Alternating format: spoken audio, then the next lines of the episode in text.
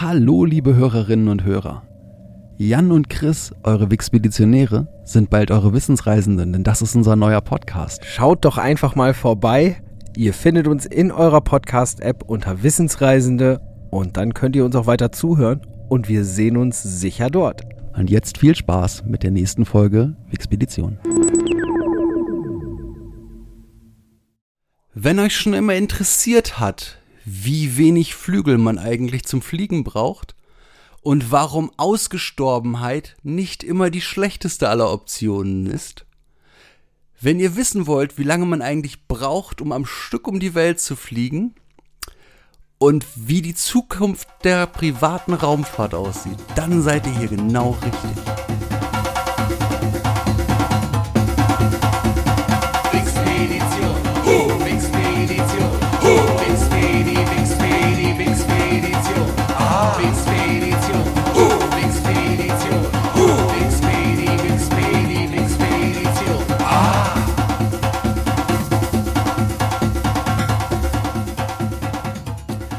Hallo und willkommen zur Wixpedition, dem Podcast, der euch auf eine amüsante Reise durch das Wissen der Menschheit einlädt.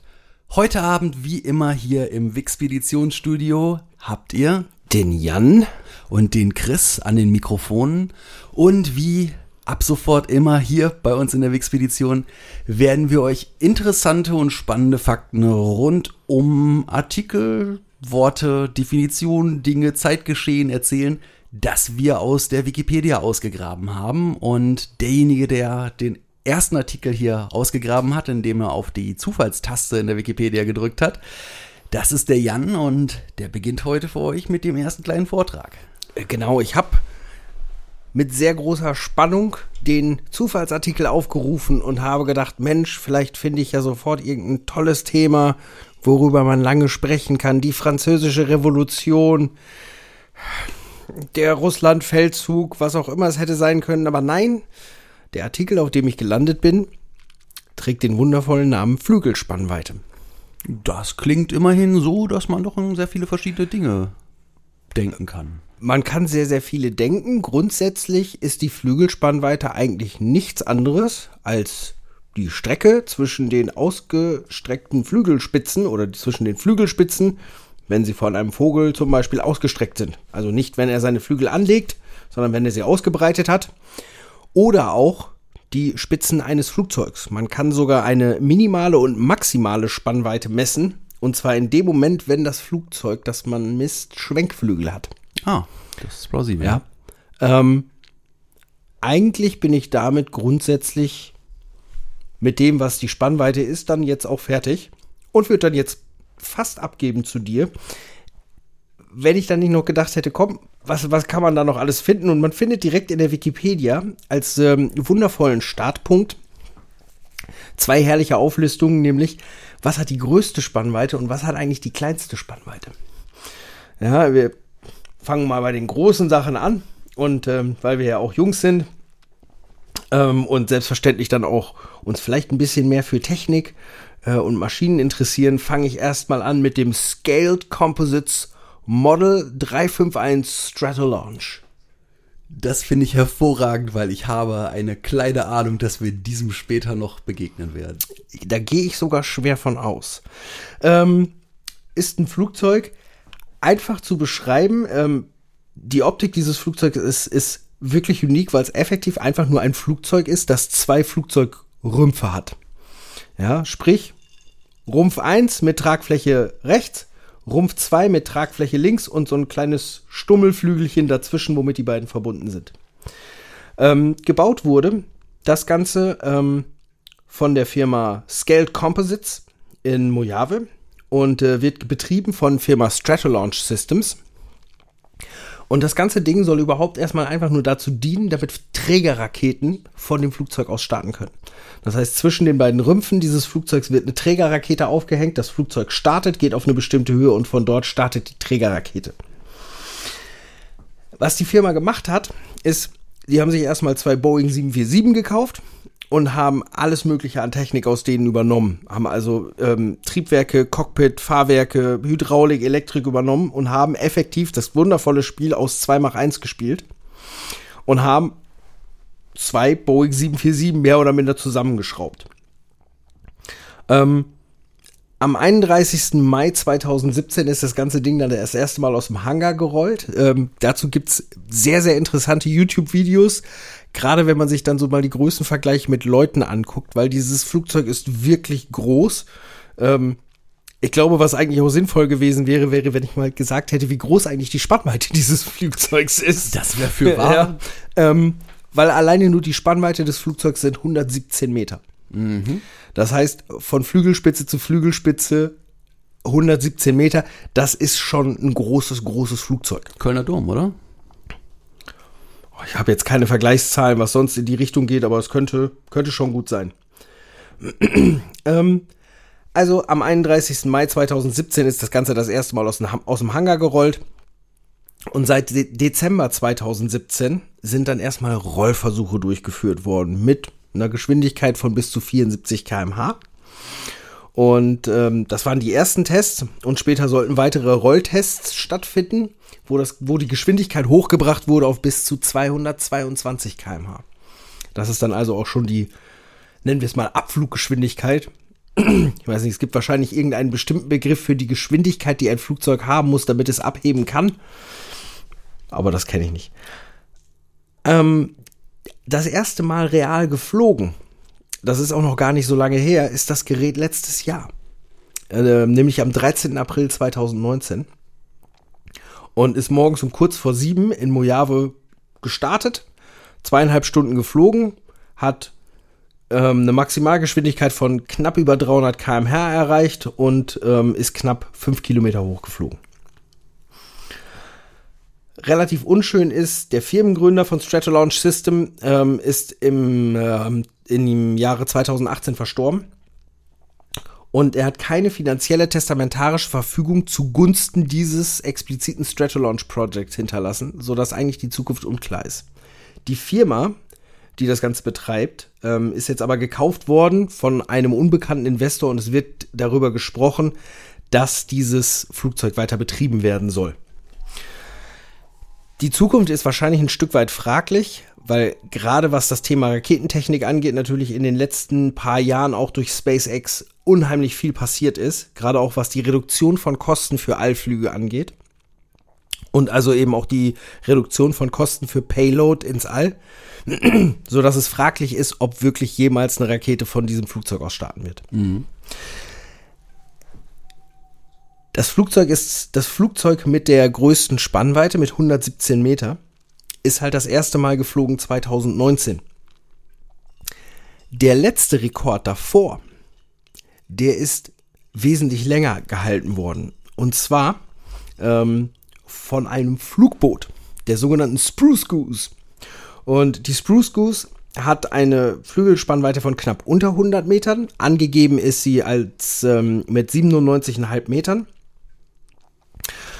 Ähm, das ist ein Flugboot von ähm, Hughes Kaiser entwickelt. Hughes, ja, Hughes, der Name in, dem, in der Firma ist Howard Hughes. Ähm, das war das größte jemals geflogene Flugzeug bis eben zum 13. April 2019, bis der Stratolaunch kam. Aber der einzige Flug von diesem Flugboot fand innerhalb des sogenannten Bodeneffektes statt. Ja, das heißt, die Flu und das besagt einfach, die Flugfähigkeit in wirklichen Höhen, also bei einem wirklichen Flug, ist nicht mal nachgewiesen von diesem Ding. Nichtsdestotrotz ähm, hat das, diesen Rekord sehr, sehr lange gehalten. Die grundsätzliche Idee hinter diesen Flugbooten ähm, kam von Henry J. Kaiser. Der hat die Liberty-Schiffe gebaut. Und er hatte halt für sich die Vorstellung, ich werde eine große Flotte von noch größeren Flugbooten bauen und äh, werde damit den amerikanischen Kriegseinsatz unterstützen. Ja, also da ging es insbesondere halt präzise um Truppenversorgung. Er hat dann dafür sich an Howard Hughes gewandt, hat ihn als Partner gekriegt und die haben dann die Hughes Kaiser Corporation gegründet und haben im November 42 einen Auftrag über 18 Millionen Dollar zum Bau von drei großen Flugbooten bekommen. Ähm, wichtig war, dass komplett nicht kriegswichtige Werkstoffe verwendet werden beim Bau. Das heißt, es durfte nichts verwendet werden, was eigentlich dem Kriegseinsatz vorbehalten war. Somit gab es eigentlich keine andere Chance, dieses Flugboot zu bauen, als zu sagen, ich nehme Holz. Und das war absolutes Neuland, weil es ist noch nie vorher ein Flugzeug in dieser Größenordnung aus Holz gebaut worden. Darum hat aber auch dieses Flugboot den Namen Spruce Goose bekommen, nämlich die Fichtengans.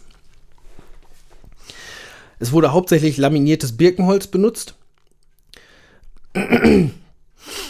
Und äh, das Ganze wurde halt ähm, effektiv als Sperrholz mit sehr hohem Druck und bei hoher Temperatur in die richtige Form gepresst.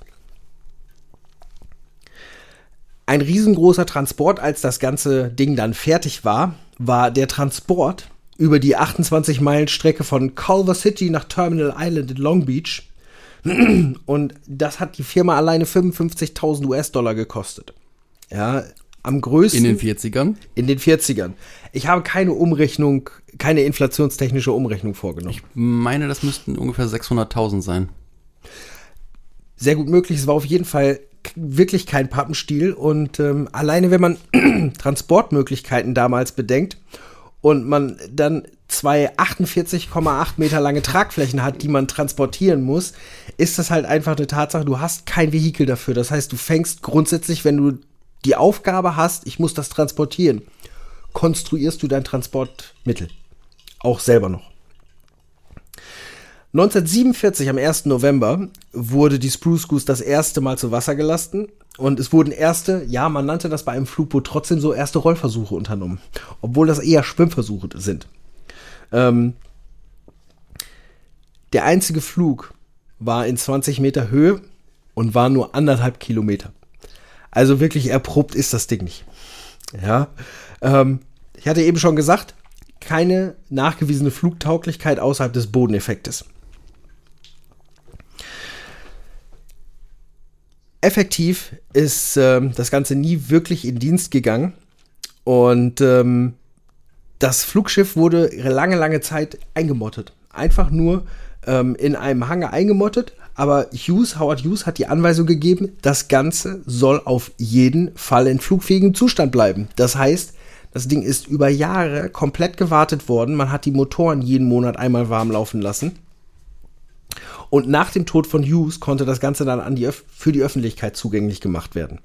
Ja, das heißt, es wurde ein riesengroßer Rundkuppelhanger gebaut und dort ähm, diente halt von 1981 diese Hughes H4, die Spruce Goose, zusammen mit dem großen Transatlantikliner RMS Queen Mary mhm. als Ausstellungsstück. Jetzt inzwischen steht das im Evergreen Aviation Museum in McMinnville, Oregon. Oregon, Oregon. Wäre aber auch schön zu wissen, wie sie es transportiert haben. So rein, das wäre sicherlich auch noch eine spannende Geschichte. Mit Sicherheit, aber das ist, wenn ich mir alleine nur wirklich überlege, es gibt einfach gar nichts an Transportvehikeln und du musst konsequent dir überlegen, für alles, ich muss es bauen. Natürlich, klar, heutzutage werden sie es auf ein Schiff gelegt haben und fertig, aber trotzdem wird es spektakulär gewesen sein. Natürlich gibt es auch in der Tierwelt das Thema der größten Spannweite.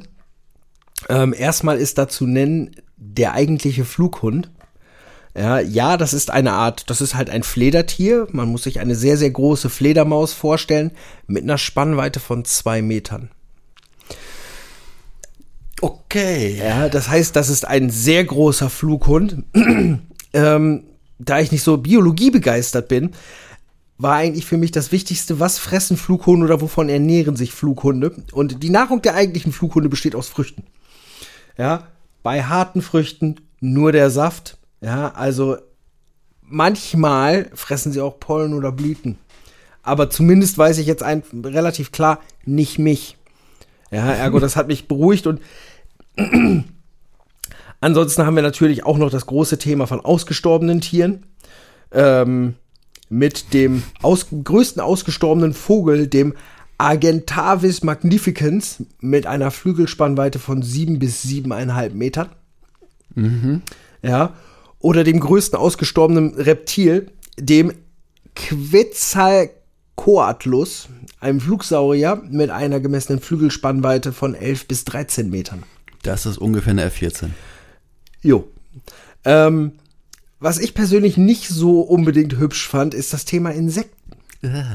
ja, ähm, da steht hier die Thysania agrippina, was auch immer es ist. Ich habe mich nicht getraut, es nachzugucken, mit knapp 30 Zentimetern, was auch schon sehr viel für ein Insekt ist. Ja, bei den ausgestorbenen Insekten war das noch ein bisschen unschöner. Ja, da gibt es nämlich Meganeuropsis permiana. Mit einer Flügelspannweite, es ist ein Insekt von 72 Zentimetern. Ja, schönen Dank. Ja. Ähm, holt alle dafür die große Fliegenklatsche raus.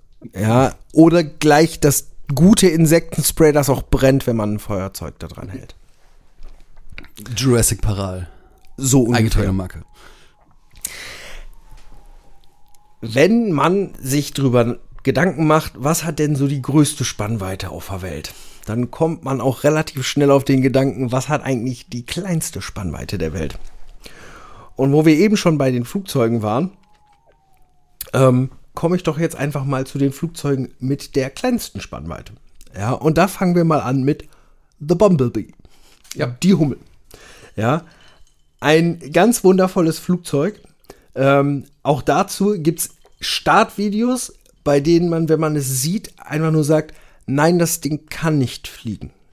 Unter keinen Umständen kann das fliegen, das fliegt aber doch. Das ist ein kleines Propellerflugzeug und dieses Propellerflugzeug hat eine Flügelspannweite.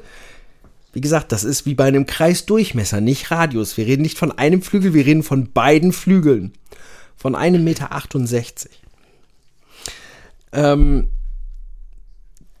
die Bumblebee wurde designt, gebaut und geflogen von Robert Starr aus Arizona. Ähm, der hat die mehrfach geflogen, äh, im Zeitraum von 84 bis 86, hauptsächlich um den Titel wirklich das, das weltweit kleinste Flugzeug zu erreichen. Ähm, das ist kein Flugzeug, das man kaufen kann, das ist halt ein, ein Bau von ihm mit wirklich interessanten kleinen, sehr, sehr kleinen ähm, Maßeinheiten. Also das ganze Flugzeug wiegt leer, gerade mal 180 Kilo inklusive Motor. Ähm, hat eine, eine Kapazität für Sprit von 11 Litern. Ja, also das kann man mhm. an, jeder, an jeder Tanke günstig voll tanken. Und hat halt eben nur ähm, einen kleinen Motor. Eine Maximalgeschwindigkeit von knapp 300 km/h. Mhm was auch notwendig ist, weil ohne den entsprechenden Vortrieb würde ein mhm. Flugzeug auf keinen Fall fliegen. Ähm, und hat aber sonst eine Durchschnittsgeschwindigkeit auf, auf entsprechender Flughöhe von 241 km/h, was schon echt wirklich, wirklich eine gute Geschwindigkeit ist, ist auch über vier Kilometer hoch schon geflogen, mhm. also real im Einsatz ähm, auf vier Kilometer Höhe gewesen. Was bemerkenswert ist, wenn man denkt, es hat nur elf Liter Sprit dabei. Aber es ist genau das gleiche wie bei kleinen Autos. Es wiegt halt nichts. Es wiegt einfach nichts. Ja, also 180 Kilo sind echt nicht viel. Und ja, wir sind auch, das muss man sagen, da noch oder vielleicht auch schon in den 80ern, aber grundsätzlich war es möglich, einen einigermaßen effizienten Motor zu bauen, glaube ich. Mhm. Warum heißt das Flugzeug die Hummel? Ja, und die Hummel heißt das eigentlich nur wegen dieses wundervollen Sprichworts, ja, dass die Hummel ja nicht fliegen kann. Das weiß die Hummel aber nicht und fliegt trotzdem. Und genau deswegen hat er halt dieses Flugzeug The Bumblebee genannt und auch genauso angestrichen. Also die Flugzeugversionen sind wirklich schön gelb-schwarz gestreift, haben einen herrlichen Anblick und jedes Bild, das man davon sieht, jedes Video davon, was man davon sieht, man würde sofort jeden Zettel unterschreiben, dass das nicht fliegen kann. Im Gegensatz zu Hummel. Im Gegensatz zu Hummel. Aber das ist halt irgendwie der Typ, der Star ist halt so ein bisschen wie Red Bull, der verleiht halt Flügel, auch wenn man sie dann nicht sehen kann. Eingetragene Marke. Ganz genau. ähm, ein Flugzeug, das möglicherweise viele kennen, was auch in Serie gebaut wurde, ist die BD-5. Warum glaube ich, dass so viele Leute die BD-5 kennen? Weil es nun mal fürchterlich viele James Bond-Fans da draußen gibt. Und jeder, der den Film Octopussy schon mal gesehen hat, kann sich mit Sicherheit noch am Anfang des Films daran erinnern, dass James Bond irgendwann mit einem Wagen wegfährt, das einen Pferdeanhänger hat und er aus diesem Pferdeanhänger ein kleines Flugzeug holt, mit dem er dann startet. Das ist eine BD5. Das ist ein einsitziges Kleinstflugzeug. Ähm, und das Ganze konnte man, oder ich weiß gar nicht, ob es heute noch geht, ähm, konnte man von der BD Aircraft Corporation als Bausatz erwerben. Mhm. Das heißt, man konnte sich schön ein kleines Flugzeug bauen, ähm, womit man dann halt potenziell einfach wirklich fliegen konnte. Ja. Ähm, die grundsätzlichen Überlegungen gehen aufs Jahr 1967 zurück. Ähm, und 1970 begann der Bau und 71 flog Jim Beatty, B-E-D-E -E schreibt man's, hat er es dann das erste Mal geflogen. Er hat ungefähr knapp 5000 Bausätze davon vertrieben. Aber aufgrund der äh, andauernden Motorenprobleme Mitte in der 1970er Jahre ist er insolvent geworden. Ähm, es gibt immer noch eine Firma, die einen Nachbau anbietet. Und es gibt jetzt inzwischen eine Turboprop-Variante von dem mhm. Flugzeug. Das heißt, selbst das, ich kann mir also wirklich ein Strahltriebwerkflugzeug als Bausatz kaufen.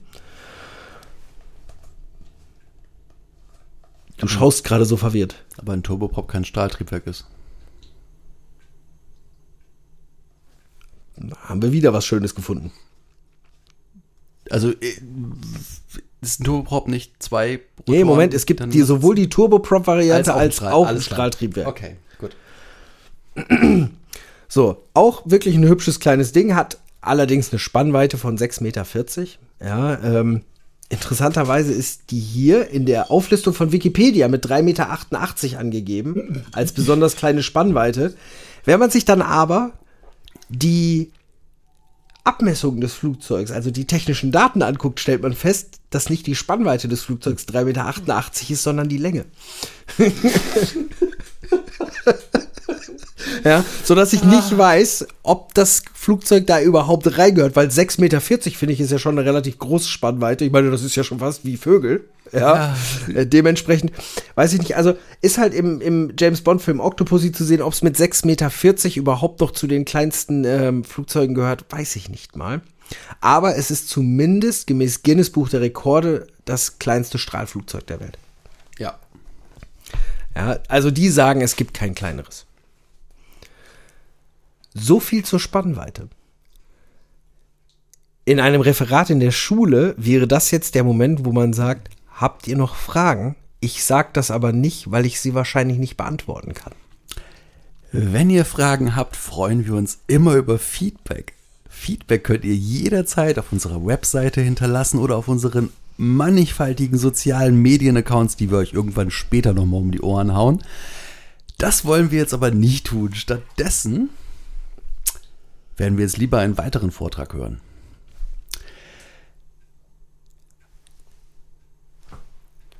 Ich gebe jetzt ab an den nächsten Redner. Das ist fein, wenn ich mich im Raum umsehe und keinen anderen erblicke, wird das wohl ich sein. Und äh, ich freue mich heute Abend eigentlich wirklich sehr über das Thema, weil man muss erklären, wie ich eigentlich überhaupt zu dem Thema gekommen bin. Denn wir haben uns überlegt, so als Grundsatz für diesen Podcast, immer von einem Wikipedia-Artikel zu starten oder überhaupt generell von einem Wikipedia-Artikel aus zu starten, der jetzt die Flügelspannweite war und von dort aus diese kleinen blauen Links zu nutzen, die im Artikel sind und maximal über zwei weitere Schritte zu dem jeweiligen neuen Artikel zu kommen. Und auf diese Art und Weise habe ich mich durchgeklickt und bin letztendlich angekommen beim sogenannten Magier von Mojave. The Magician of Mojave. Bird niemand weniger als Bert Rutan.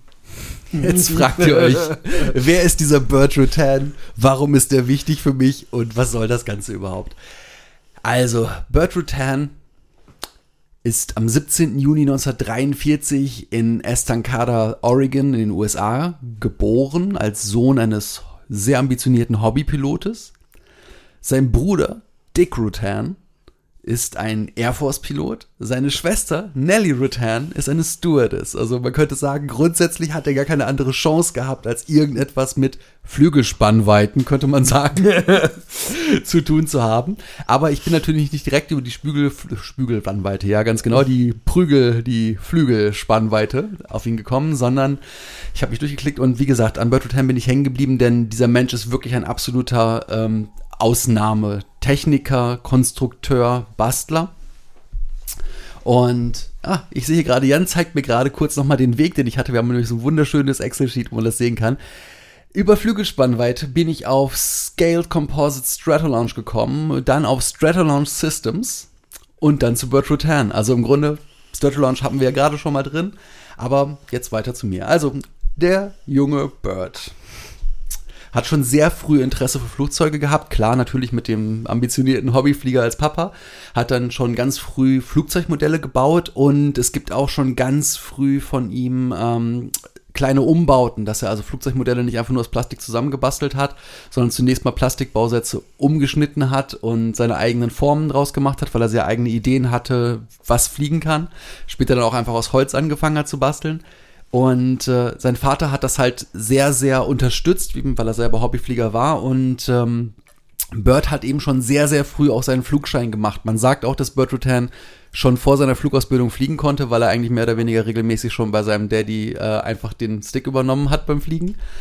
Hat dann zu seinem 16. Geburtstag seinen Flugschein gemacht und ähm, hat ich auch mit andere Leute, ich glaube andere Leute machen in den USA mit 16 ihren Führerschein. Ja, richtig. Hat auch mit 16 Jahren bereits seinen ersten Soloflug gemacht, 1959 war das.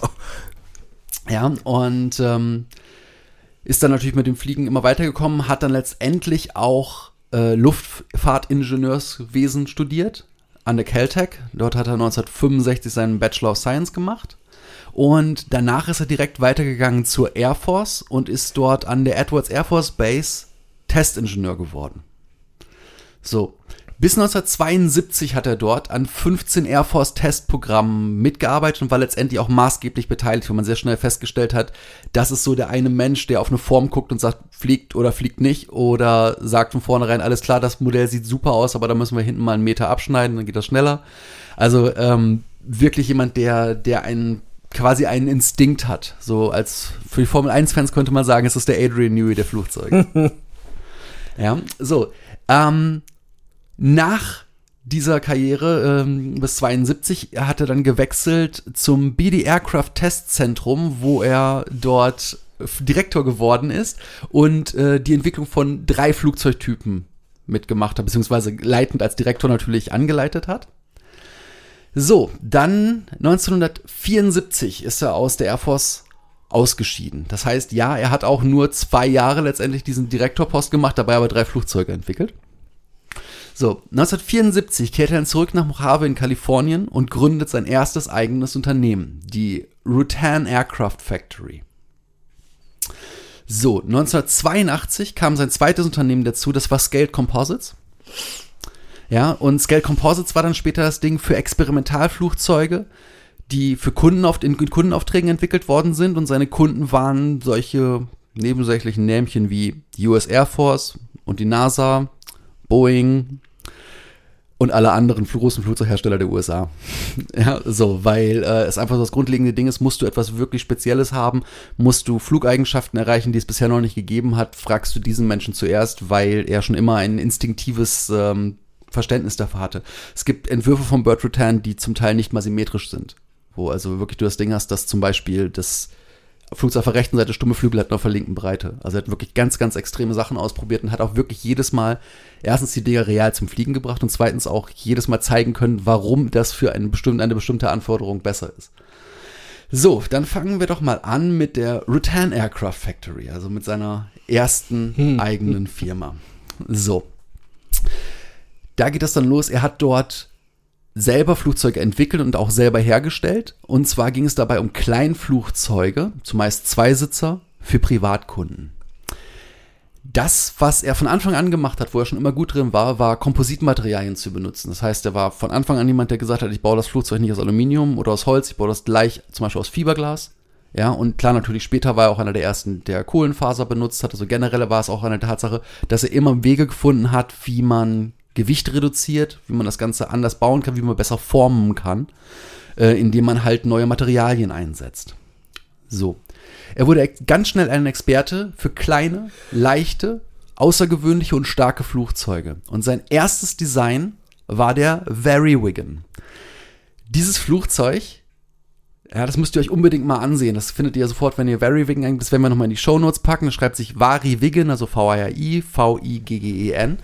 Dieses Flugzeug hat zum einen einen sehr, sehr kleinen Rumpf. Vorne an dem Rumpf befindet sich ein sogenannter Canard. Ein Canard oder Entenflügel ist ein kleiner Stummelflügel, der an der Nase des Flugzeuges angebracht ist.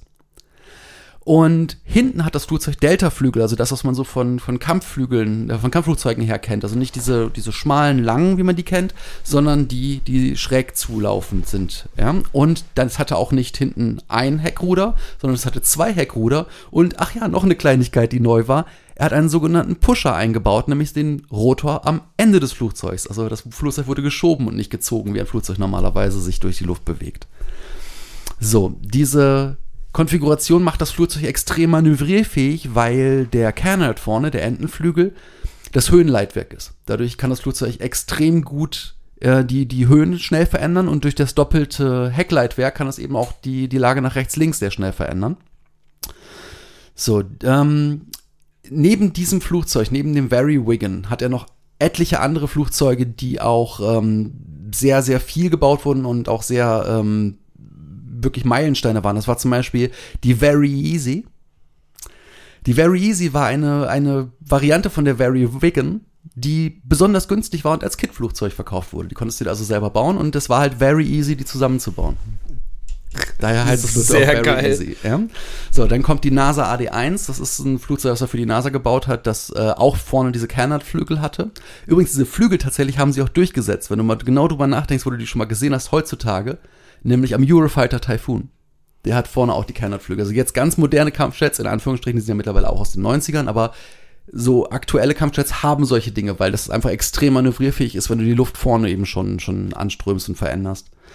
Ähm, dann kommt dazu noch die Defiant, die Long Easy, die Grizzly, die Solitaire, die Catbird und der Boomerang. So, das Ganze führt dann hinterher zum super Langstreckenflugzeug Voyager. Da kommen wir aber gleich drauf. Denn äh, ich habe noch gerade gesehen, ich habe noch ein paar kleine Facts zu der Very Easy. Denn diese Very Easy, das klingt ja so extrem futuristisch, dieses Flugzeug mit diesem, mit diesem extra Schnabel vorne. Die sieht auch super futuristisch aus. Sieht aus, als ob sie direkt aus einem, aus einem Science-Fiction-Film kommt. Die hat nämlich zum Beispiel auch schon diese Winglets, wie heute an jedem, an jedem Passagierflugzeug, diese kleinen Flügelchen. Habt ihr bestimmt schon mal gesehen. Am Ende von einem Flügel geht so eine kleine Flosse mit nach oben. Äh, das spart wahnsinnig viel Sprit. Das ist halt bei Passagierflugzeugen so in den letzten, was weiß ich, 15 Jahren eingeführt worden. Heute gibt's das nicht mehr ohne.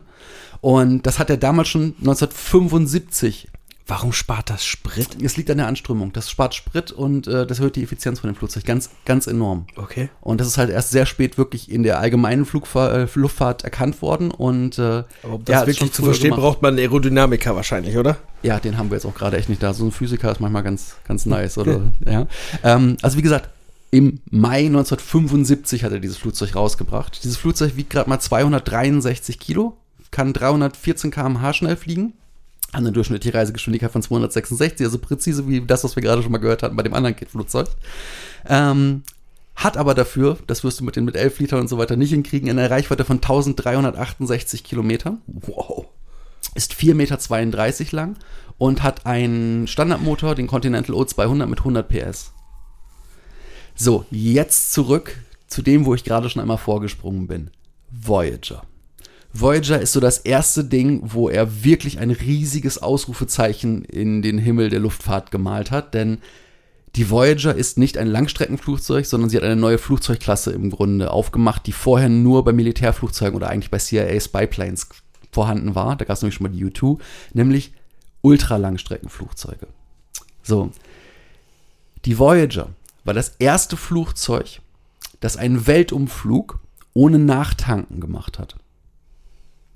Ja? Die U2 hat zwar mehr oder weniger regelmäßig auch die Distanzen gemacht, aber mit Nachfliegen halt, äh, mit Nachtanken halt. So, diese Voyager hat also wurde zunächst mal erstmal der Captain der Voyager, der, der Pilot der Voyager, war Dick Rutan, sein Bruder. Hm. Ja. Ähm, die zweite Pilotin, es gab zwei Piloten an Bord, war Jenna Jäger, die nichts mit Chuck Jäger zu tun hat. ja, so dieses Flugzeug startete am 14.12.1986 um 8 Uhr und eine Minute auf der Edwards Airbase. Nach neun Tagen, drei Minuten und 44 Sekunden und zurückgelegten 42.120 Kilometern landete das Flugzeug wieder genau dort auf der Edwards Air Force Base und hatte noch 32 Liter Treibstoff im Tank. Von wie viel? Das habe ich leider hier nicht stehen. Ich fand es nur sehr bemerkenswert, dass die, ähm, dass die, die, die, die Planung einfach, dass es so gut einfach funktioniert hat. 42.000 Kilometer ist die, die Weltumrundung, ne? Ja. Aber neun Tage ist ganz schön lang es fliegt halt sehr langsam. Das ist ein Flugzeug, das halt sehr, sehr, sehr, eine sehr, sehr lange Flügelspannweite hat, das sehr langsam fliegt und das äußerst effizient fliegt. Das hat nur so ganz kleine Motörchen. Ich meine, das hat zwei oder drei, keine Ahnung. Auf jeden Fall ähm, ist es ein, ein Effizienzflugzeug. Das ist nicht dafür gemacht, in irgendeiner Form schnell zu sein, sondern es ging wirklich nur darum, diesen Rekord zu brechen. Das Flugzeug hat auch keinen realen Nutzen. Das ist einfach die Tatsache von, können wir das machen? Das ist noch nicht gemacht worden letztendlich bei jemandem, der so extrem flugbegeistert ist wie dieser Mensch, ist es wahrscheinlich auch irgendwann die Frage von, gibt es einen Rekord, den ich mit meiner eigenen Kohle brechen kann? Mhm. Ja, weil ganz ehrlich, willst du irgendwie das schnellste Flugzeug bauen? Nein, dafür musst du ein Militär sein oder eine Raumfahrtorganisation. Ja, aber das war so ein Ding von, das, das, das geht. Das ist halt eine Sache, die, die ist halt nicht mit, mit großem Money gemacht worden, sondern das war Know-how und Grits. ja.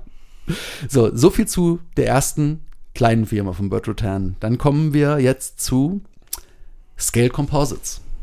So, Scale Composites haben wir eben schon mal drüber gesprochen, war dafür da, neue bahnbrechende Konzepte zu machen. Das war genau das Gegenteil. Die andere Firma war das Ding von, wir bauen zwar mit super neuen, tollen Materialien, sehr einfache, bezahlbare Flugzeuge, die durch ihre Konzepte zwar überzeugen, die aber für, für jedermann im Endeffekt waren. So, Scale Composites war das Ding von, was kostet die Welt, was geht. Ihr habt eine Aufgabe, ich kann euch sagen, das kostet X. Nein, ich kann euch nicht sagen, es kostet X, es wird sehr, sehr teuer. Ich fange mal an, fangt mal an, Geld nachzuschieben. So, ähm, diese Firma hat auch Dutzende von Flugzeugen entwickelt und ist eigentlich dafür nochmal bekannt geworden, dass sie halt einen bahnbrechenden Einsatz von Kompositmaterialien gemacht hat. Ja, deswegen auch schon gleich Composites, diese Tatsache, das ist von vornherein gleich schon mit in dem Namen drin.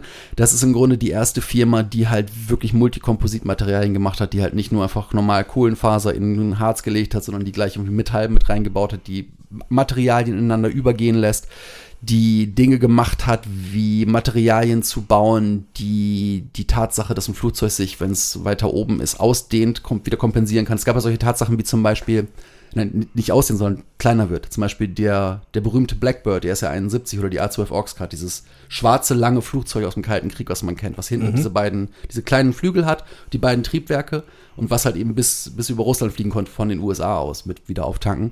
Das hatte zum Beispiel das Problem, das war zwar auch aus damaligen super Hightech-Materialien, aber das musste so große Lücken lassen im Flugzeugrumpf, dass es beim Start geleckt hat. Das hat einen wirklich großen messbaren Prozentsatz seines Spritz verloren beim Start, weil es erst ab, ab, ab der Reiseflughöhe dicht war.